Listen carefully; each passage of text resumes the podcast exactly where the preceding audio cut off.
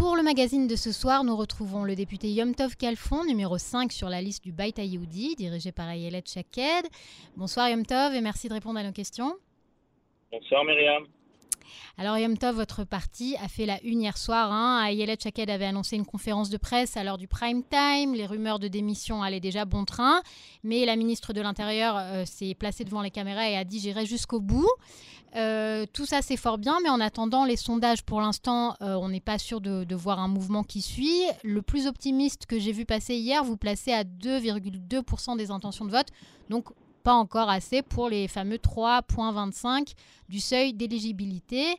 Euh, vous en êtes où?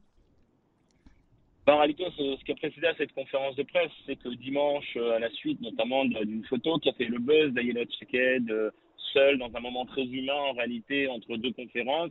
Euh, certains commentateurs euh, politiques de la télévision israélienne euh, ont été annoncés qu'il y avait des rumeurs à ce qu'elle quitterait donc la course et qu'elle se retirerait.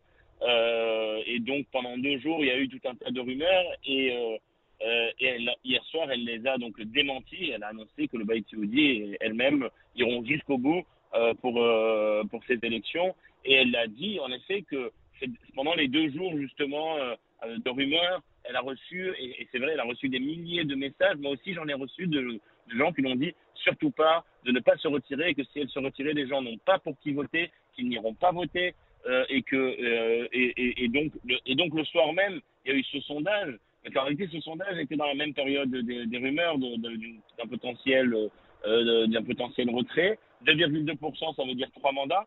Euh, donc il manque un mandat sur les mhm. quatre minimum pour rentrer à la Knesset. Euh, et ce qu'expliquait euh, Ayelet Cheket dans son, sa conférence de presse hier soir, c'est qu'en réalité, dans nos sondages internes, euh, euh, ce n'est pas trois que nous avons, mais six mandats, parce qu'il y a trois mandats de gens donc, qui sont avec nous coûte que coûte, mais encore trois mandats de, potentiels de personnes qui disent si vous passez le seuil, c'est pour vous qu'on veut voter. Mhm. Et donc, et donc, il y a une sorte d'obstacle psychologique de ce seuil d'éligibilité qui est un peu, enfin des sondages qui créent une réalité qui bloque, on va dire, les gens. Et donc, euh, son message d'hier soir était votez avec votre cœur, laissez un instant de côté cette inquiétude du seuil d'éligibilité. Vous verrez si vous votez avec votre cœur et tous les gens qui veulent vraiment nous voir à la prochaine Knesset votent pour nous, alors nous passerons largement le seuil d'éligibilité. D'accord, donc finalement demander aux gens de, mettre de côté leurs leur euh, craintes et d'aller vraiment avec ceux qu'ils ont envie. Mais Dites-moi, Yom Tov, est-ce que c'est pas, est-ce qu'il n'y a pas un côté un peu tragique comme ça d'une d'une ministre de l'Intérieur, ancienne ministre de la Justice, euh, dont on disait qu'elle était l'une des prochaines premières ministrables, euh, avec un bel avenir devant elle, se battre comme ça euh, sous le seuil d'éligibilité ou, ou, du moins autour? Et est-ce que vous, vous-même, est-ce qu'à un moment donné, vous vous dites pas, mais enfin, depuis que je suis rentrée en politique, en 2019, le parti n'est pas passé, ensuite j'étais à une place pas réaliste. Et finalement, là, l'année dernière, vous avez fait une carrière de, député norvégien et là, vous êtes en train de vous battre encore une fois euh, sous ce fameux seuil. Est-ce que vous dites pas, mais alors, est-ce que j'ai pas euh, parié sur le mauvais cheval? Est-ce que j'aurais pas dû essayer, euh, comme mes anciens collègues de Yamina pour certains, d'entrer au Likoud finalement? Enfin, qu'est-ce que vous faites dans cette galère On a envie de dire, Yom Tov?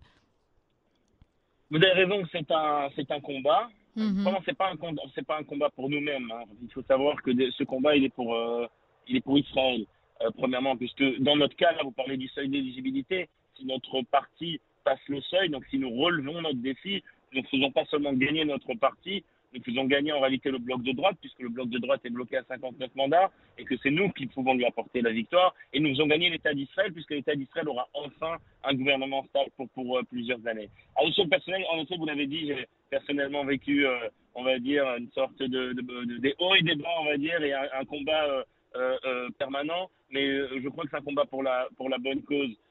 c'est un combat que nous connaissons quand vous êtes Olé Hadash, que vous avez fait l'allié à 18 ans, alors vous avez combattu à l'armée, comme dans mon cas, alors que vous n'avez pas grandi ici, vous avez surmonté ces défis, vous avez combattu pour entrer dans le monde du travail, c'est ce que vivent tous les Oli, euh, bien que venant d'une autre culture, et eh ben nous devons nous intégrer et combattre. Et en vie politique aussi, c'est un combat euh, et moi, je suis très fier de ce combat qui m'a amené en fin de compte au poste de député en juin 2021 et pas seulement député euh, deuxième euh, né en France dans l'histoire d'Israël, premier député né en France à rentrer dans la coalition, premier député à être du, du, parti du Premier ministre et à rentrer parce que tous les jours dans le, dans le bureau du Premier ministre, être membre des commissions les plus prestigieuses de ce pays, que ce soit la commission des affaires étrangères et de la sécurité, la commission des lois, euh, et d'avoir pris la direction aussi de la commission de facto de la commission d'ALIA et d'intégration. Pour la première fois, euh, donc euh, Canolé de France prend la tête de cette commission. Donc j'ai brisé, j'ai déjà brisé grâce à Dieu plusieurs plafonds de verre et seulement à l'âge, je suis devenu député qu'à l'âge de 35 ans en réalité. Donc à ce niveau-là, malgré les difficultés, on est très fiers de l'action qu'on a faite pour les pour l'État d'Israël, pour le peuple d'Israël. Et, et je pense que c'est ça qui nous pousse à continuer à, de nous battre. Hmm. Alors on sent, on sent la verve, mais quand même, euh, j'insiste un peu sur le, le parti Yamina, hein, dont votre ancien parti. Aujourd'hui, euh, les ressortissants du, du, parti sont éparpillés, euh, si j'ai bien compté, dans cinq partis différents, hein, dont le vôtre. Qu'est-ce qui s'est passé finalement, Yom Tov? C'est-à-dire que vous étiez euh, l'équipe euh, sous euh, l'égide de Naftali Bennett. Naftali Bennett, qui vient de la high-tech, qui a été commandant à Sayeret Matkal, etc. On a toujours dit que c'était un très bon manager, que c'était un très bon officier, qui savait fédérer les gens. Qu'est-ce qui s'est passé pour que son parti, que les, députés s'éparpillent aux quatre coins du vent, que son parti explose en plein vol comme ça? Et est-ce que vous, personnellement, vous gardez un regret ou une rancœur peut-être? Bah, écoutez, c'est vrai que Naftali Bennett est un excellent euh, manager. Mais ce qui s'est passé, c'est que pendant l'année qui vient de se passer, il n'a pas été le manager euh, de son parti. Il était le manager du pays puisqu'il était Premier ministre. Et il s'est donné totalement à cette, euh, mission, qui était le poste de ses rêves. et, et a probablement pas, ne s'est pas assez investi pour son parti, mais aussi pour créer une certaine légitimité publique à son action. Et donc, euh, il est certes peut-être un bon manager, mais il n'est pas forcément un excellent communicant. En tout cas, quand il a face à lui euh, un chef de l'opposition comme Benjamin Netanyahu, qui est probablement euh, qui est le meilleur communicant d'Israël et probablement l'un des meilleurs au monde. Hmm. Et donc, en réalité, Naftali Bennett, c'est au-delà du management ce qu'il devait, faire, et c'est ce que je lui avais conseillé de faire à l'époque, c'est de répondre euh, aux attaques de l'opposition, de répondre aux fake news, de euh, montrer son action et, de, et de, de, de, faire en sorte que son action reçoit une légitimité publique. Et euh, je crois que sans ça, il n'a pas tout à fait réussi. C'est ce qu'a créé après, à l'intérieur de son parti, donc des fragilités, puisque quand on a une campagne aussi agressive, aussi efficace comme que celle qui a été menée par Netanyahou et l'opposition, euh, de délégitimation, de, de, de, même de haine à un certain, certain niveau. Mhm. Alors, euh, évident qu'il y, a, évidemment qu'il y a des gens qui ont euh, cédé à la pression. Euh, et donc, c'est en cela que Nathalie Bennett n'a peut-être euh, euh, pas assez réussi son action. Hmm. Mais alors, vous parlez de, haine hein, qui a été face à vous, mais pourtant, là, vous vous, battez pour rejoindre un, futur gouvernement dirigé par Netanyahou. Est-ce que, alors, d'une part, quels seraient les objectifs que vous vous mettez, vous, député, et vous, en tant que, que parti? Et est-ce que, plus globalement, est-ce que vous serez capable de travailler avec euh, les gens qui vous ont mené quand même la vie extrêmement dure. On a vu des attaques très personnelles euh, à votre rencontre, à votre famille et d'autres vos anciens collègues. Est-ce que vous serez pas capable de passer au-delà de tout ça pour euh, travailler, tout simplement? Bah, comme vous l'avez dit, depuis qu'Ayelet Chaket a pris la tête du Baïti elle a ramené le parti totalement, de manière totale, dans le bloc de droite dirigé par Netanyahou. Et oui, nous rentrerons uniquement dans la, dans une coalition dirigée par Netanyahou dans la prochaine euh, Knesset. Hmm. Euh, nous sommes des gens de droite. Notre, sur ça, nous n'avons jamais euh, changé notre, notre ADN, des gens de la terre d'Israël, des gens de droite. Donc ces gens-là qui, qui, sont, qui étaient face à nous dans l'opposition, en réalité, nous ressemblent plus au niveau idéologique et donc nous n'aurons pas de problème à travailler avec eux, en tout cas sur des questions idéologiques, puisque nous, avons, nous sommes sur la même ligne. Après, hmm. pour les, les, les, les, affaires personnelles, moi, je, je suis de ceux qui pensent qu'il faut arrêter que parce que les rancœurs personnelles viennent empêcher euh, la politique israélienne et le pays d'avancer. En fait, si nous allons en élection maintenant depuis euh, cinq fois d'affilée et que le pays est bloqué depuis trois ans, c'est essentiellement à cause de rancœurs personnelles euh, respectives des différents acteurs politiques. Un tel ne peut pas voir un tel, un tel refuse de s'asseoir avec un tel, et donc à cause de ça, le pays est bloqué. Et nous, en ça, nous, nous montrons l'exemple puisque nous disons que nous sommes prêts à aller au-delà des rancœurs personnels. Mhm. Et, euh, et, malgré ce que Netanyahou ou d'autres ont fait, euh, peut-être euh, quand ils étaient dans l'opposition à notre rencontre, eh ben, nous sommes prêts à travailler avec eux pour le bien de l'État d'Israël, pour le bien de la droite, puisque nous sommes membres du camp de, de, la droite, du camp national. et, et c'est en ça, je pense que c'est une bonne chose pour le pays, puisqu'en fin de compte, ce qui est important, ce n'est pas les politiciens, mais ce qui est important, ce sont les citoyens qui doivent avoir un gouvernement qui gouverne et qui les fasse en sorte à ce que leur vie s'améliore. Hmm, vous avez l'impression d'être un peu français comme ça, d'apporter la, la, French touch à la politique israélienne?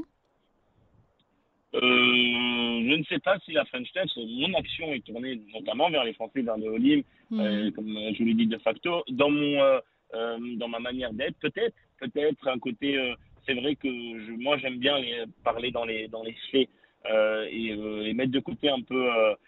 parfois le personnel le personnel que dans la politique israélienne souvent même je, je, le reproche aux journalistes qui me posent souvent des questions sur un tel un tel contre un tel et euh, parfois la politique nous fait penser à un jeu de télé-réalité ou, euh, mm. à une course de, chevaux et pas, euh, et pas un débat d'idées. Et mm. moi, je, suis, je prône le débat d'idées, donc plus, plus rationnel, basé sur les faits, et, pas, et pas sur les histoires personnelles des politiques. Mm. Alors, une dernière question comme ça.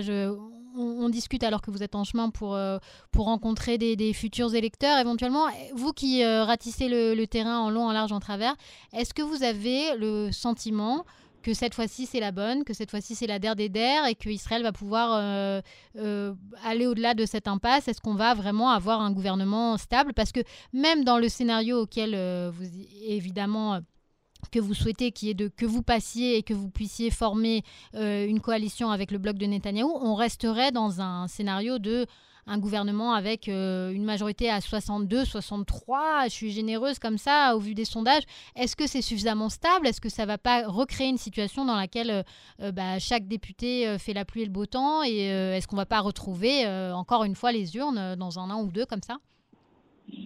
Écoutez, premièrement, si nous on passe, il y aura un gouvernement, un gouvernement euh, de droite euh, dirigé par Netanyahou, qui, qui, qui est déjà une base euh, solide mhm. et assez homogène, contrairement au dernier gouvernement. Vous avez raison que ce qu'il faudrait mieux, c'est qu'il s'élargisse. Je pense que si une fois créé, il y aura, il, aura peut-être une possibilité de s'élargir par la suite et donc sera stable sur de nombreuses années. Mais ça, c'est si nous nous passons le seuil. Et, mais si nous ne passons pas le seuil, comme le montre le sondage actuellement, le bloc euh, de droite est bloqué à 59-60. Euh, donc les deux blocs, en réalité, sont bloqués euh, mutuellement et à égalité. Et donc, ce qui risque d'avoir, c'est peut-être. Alors, c'est ou une victoire de la PID et une, coalition de gauche avec les partis arabes, ou plus probablement une sixième élection, puisque personne n'arrivera à former le gouvernement. Et là, ce serait vraiment aussi une, une, très mauvaise chose pour Israël. Donc, il faut à tout prix que la droite gagne, et ça passe forcément par euh, le fait que le Baïti euh, hmm. passe euh, le seuil d'éligibilité. Je, vous laisse faire campagne. une, un dernier mot peut-être pour les, les, auditeurs francophones qui nous écoutent en tant que député d'origine française ben oui, je vais vous donner un scoop, chère Myriam. Vous êtes le premier hmm. média à le recevoir. Il y a quelques heures, en réalité, nous avons eu l'adoption définitive et, et, finale, le dernier tampon qui nous manquait pour le plan d'intégration pour les Olim francophones euh, d'un budget de 30 millions de shekels euh, hmm. que, que j'ai porté durant toute ma carrière de, de, député jusqu'à présent. Euh, je, ce plan, nous l'avions promis lors des dernières élections avec Naftali Bennett et Ayelet Shaked. Lorsque je suis devenu député en juin 2021, c'est le premier dossier sur lequel je me suis attelé, c'est de faire passer ce plan qui a été voté une première fois dans le cadre du budget de l'État en novembre dernier. Certains m'ont critiqué d'avoir voté ce budget. Au contraire, en votant ce budget, en réalité, pour je crois que c'est la première fois, en tout cas la première fois depuis de nombreuses années, qu'un plan de 30 millions a été intégré. Nous avons euh, euh, surmonté de multiples péripéties, donc depuis novembre dernier, pour que ce plan enfin euh, obtienne le, tampon définitif et soit donc totalement entériné, mhm. des difficultés liées à, des problèmes bureaucratiques, mais aussi à des, des tentatives de sabotage de, des concurrents politiques. et aussi du fait que j'ai été personnellement euh, retiré de la Knesset pendant euh, deux mois et ce, et ce, plan étant en fait euh, sur mon nom puisque c'est un plan qui vient de d'argent de coalition, ça s'appelle Xafim Coalitionnim, mhm. euh, et donc ces 30 millions de shekels étaient en réalité portés par moi euh, personnellement, et donc avec mon retour à la Knesset, nous avons pu, avec l'aide d'Ayelet Shekel, euh, en fin de compte, finaliser tout ça et vraiment apporter pour la première fois, comme je dis, depuis de très nombreuses années, aux Olim francophones, un plan qui va les aider, notamment sur le domaine du logement, mhm. avec des aides au logement conséquentes, pour les pour les Olympiques, savons que le logement c'est un des c'est un des fardeaux vraiment les plus difficiles à, à l'intégration. Les premières années, les coûts, le coût du logement en Israël est très très élevé.